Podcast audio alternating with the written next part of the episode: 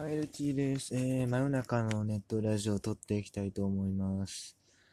はい、えー、今日はですね、プロスピエをやりながらですね、えー、まあ今日はそうですね、まあいろいろニュースはあって、そう、それをまとめて夜に喋りたいなと思ったんですけど、なんかダラダラしてたら撮る時間がなくなったって。ほんまにもう今超寝る前っていうね、感じなんですけども。そうですね、何の話を、まずやっぱあれかな、バレンティンかな、バレンティン。ね。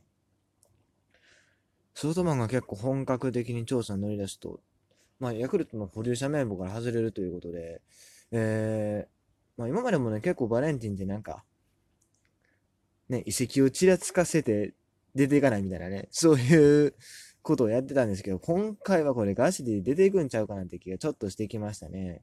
うん。まあね、もうバレンティンはね、活躍の場は正直まあどうでもいいんだと思います。本音を言うと。うん。金が欲しいんですよ、金が。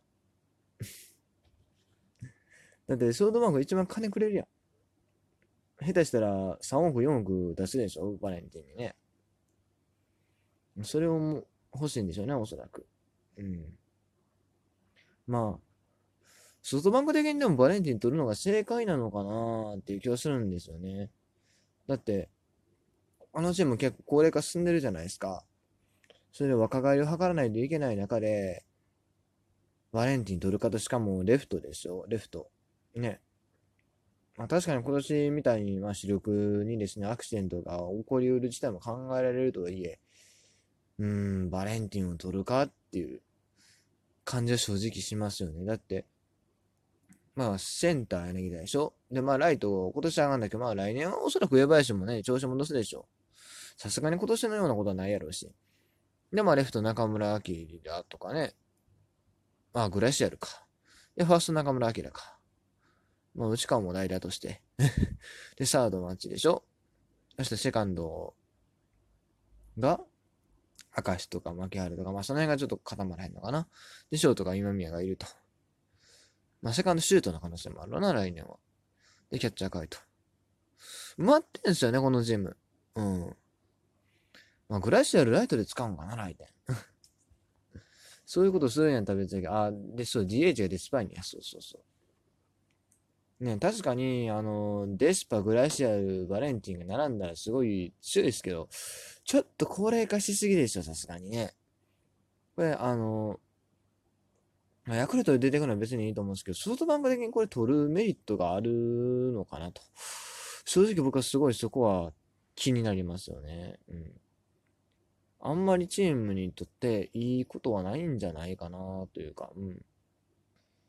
まあ、もちろん誰かを使わない特にまあグラシアル、デスパイネ、バレンティンの中中で誰かを使わないっていう選択をするのであれば別にいいんでしょうけども、外国人枠もバレンティン外れるからね、結局全員使う気でしょそしたらもうますますね、世代交代進まないと思うんですよね。まあ、まあまあ、金持ちのことなんで、もう勝手にしてくださいと思いますけど うん。で、それから次のニュースですが、えっ、ー、と、A ロットの話ですね。えー、アレックス・ロドリゲスじゃないと思うけど、なんちゃらロド、なん、A なんちゃらロドリゲスさんね。えー、まあ、昨日、てかまあ前からですね、まあ阪神が、えー、獲得の候補にしてると。えー、二人ぐらいなんかすごい、言われてるのが、一人がな、な、なんか名前忘れボーアやったかなんかそんな感じの名前の人ですね。で、もう一人が A ロッド。ね。まあ、オースティンが DNA に取られたんで、その後から特に言われるようになったんですけどね、この A ロッドの獲得。まあまあまあ。成績とパーって見た感じは割と良さそうな感じですけど、で、えっと、サードとファーストが本職なんですかね。うん。で、まあ、阪神が獲得を検討しているという話なんですけども、今日ですね、オリックスも獲得を検討しているという記事が出てました。うん。これどうですかね。阪神とオリックス、まあもちろんあるいは他の球団がバンっていく可能性もあるけれど、どっちに行くでしょうか。まあもちろんどっちにも来ない。まあ来年もメジャーでやりますっていう可能性もあるけれど、正直ね、阪神に来て、だってファーストマルテおるやん。まあ、マルテおらなくても原口選手がね、来年は、えー、ファーストも結構割とちゃんとチャレンジしますみたいな感じなんで、そしたら、ね、え、ファースト守れへんやんまあまあ、マルテ選手よりも、あ、打てそうやったらファースト守る可能性もあるけど、ね。そしたらサード、サード大山選手育てるんちゃうの？いや、あの、今年さ、あんだけ4番で起用しといて、サードで起用しといて、来年使いませんわ。さすがにないで。それこそ一貫性がないというか、うん。ね。別に他の日本人と競わせるのはありだと思うけど、外国人、大当たりしたらもうそれを目が積まれる気がするんだよね。僕はあんまり良くない気がするんですよね。もちろん大山選手が外野守るって言ってもなくはないですけど、でも守備もいいいいじゃないですか。まあエラーは多いけど、守備範囲は広いし。やっぱ大山選手ちゃんとサードで固定して使うべきやと思ってるのに、打順が4番が適正かどうかって問題を置いといてね。うん。だから阪神にあんまり向いてる選手じゃない気はするんですよね、正直。うん、まあもちろん来年までって選手が同じような活躍をするかどうかわからないですけどね。だから僕は個人的にはオリックスの方がいいんじゃないかなとも思ったりしますが、まあでもオリックスもオリックスなんですよね。うん。まあ、結構外野が飽和してるというか、まあ、ライト、ローメル、レフト、吉田正尚、まあ DH っていう枠もあるけれど、とりあえず DH なしで考えて、で、まあセンターが宗とか小田とかおるわけでしょ？で、まあ、あとたまにライト杉本とかやって、まあ DH にね、まあロメルとか、マスタカさん入れたりして、えー、で、内容を考えたときに、まあ、ファーストレフトかファーストで T をからですよね。もちろん来年 T さんがどうなるかわからへんけど、まあ、今日も、まあ、ドミニカで頑張ってましたし、ね。で、えっと、セカンドがオリックスは福田周平かしたね。福田周平。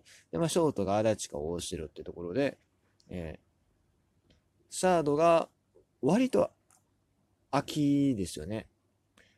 今年は開幕当初はトングユーマをね、使ってましたけど、まあ結局、シーズンとしてで諦めてもね、4月の終わりにはね、5番サード小島っす。5番サード小島。ね。まあ、別にまあ、その頃小島選手打ってたからいいんですけど、えー、まあ、そういうことを考えると、オリックスの方が出場機会はあるのかなと、個人的には思うんですけども、オリックスもオリックスで中川圭太君をね、育てたいでしょう。で、本職は一応サードなんかな？うん。まあ、外野もできるらしいけどね。でもそう、オリックスはパ・リーグなんで DH が使えるわけや。ってことは、まあ、例えば誰？まあ、吉田正尚を DH にして、レフトに強から置いて、えー、ファーストオースティンじゃないわ。誰やっけ ?A ロットか。っていう手もあるしね。やっぱね、DH のあるとこの方が外国人は出やすいよね。うん。いや、僕別にあんまり正直言うと DS に反、あの、どっちかというと反対やったんですけど、こういう話をすると、ああ、DS でいいなって思っちゃうんすよね。うん。まあまあ、そんなところで、えー、次の話題ですが、チェーンウェインの話ですね。えっ、ー、と、大リーグ、マーリンズ？マーリンズですね。日本はマリーンズで、アメリカはママーリンズですね。そう。マーリンズをね、えー、クールになってしまったチェーンウェインですけれども、あれですよ、元中日のチェーンウェインね。えー、中日が獲得を検討は一応してるみたいな感じのニュースが出てました。うん。まあ、どうでしょう。中日の枠的には結構厳しいんちゃうの？まあ、マルティネス、ロドリゲスとか、その辺の挙手もあるでしょうけど。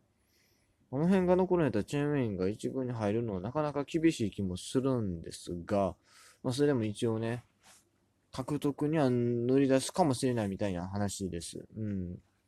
僕ね、実は言うとね、チェンウェイがね、一番中日で抱えとった頃ね、あんまり野球見てなかった気がするんですよね。うん。なんか、いまいち記憶がないんですよ、正直言うと。2010、11、12、13あたりか。ね。まあ多分、なんだろう、阪神が弱かったから、まあ11、12弱かったけど、なんで、まあ、とにかくなんか知らんけど、見てないんですよね。あんまり記憶ないんですよ。まあ、まあ、今、今がそもそも一番過去一で野球見てるぐらいっていうのはあるんですけど、うん。だからまあ、チェーンウェインについてそんな深掘りはできないんですけど、でもどうかな？ドラゴンズ行くかな？僕の予想では、うーん、まあもう、このまま、あま、まだアメリカでその、なんだ、チャンスを探すパターンか、あるいは、もう CPBL、中華職部をね、向こうの台湾のドラフトにかかるかどっちかかなと。日本復帰は厳しいんちゃうかな。うん。あまあ本人がね、どれだけ、あの、チェン本人がどれだけ台湾に対して愛国心を持ってる、愛国心というか、うん、愛着があるかってところですよね、正直。まあ、どうかな。でも、もしこのまま無種族の状態でいけば、えー、東京オリンピックの予選、最終予選っていうか、ほんまの最後の一枠をかけた戦いがね、来年の4月とかにあるんですけど、そこで投げれるんですよね。メジャーでプレイしなかったら。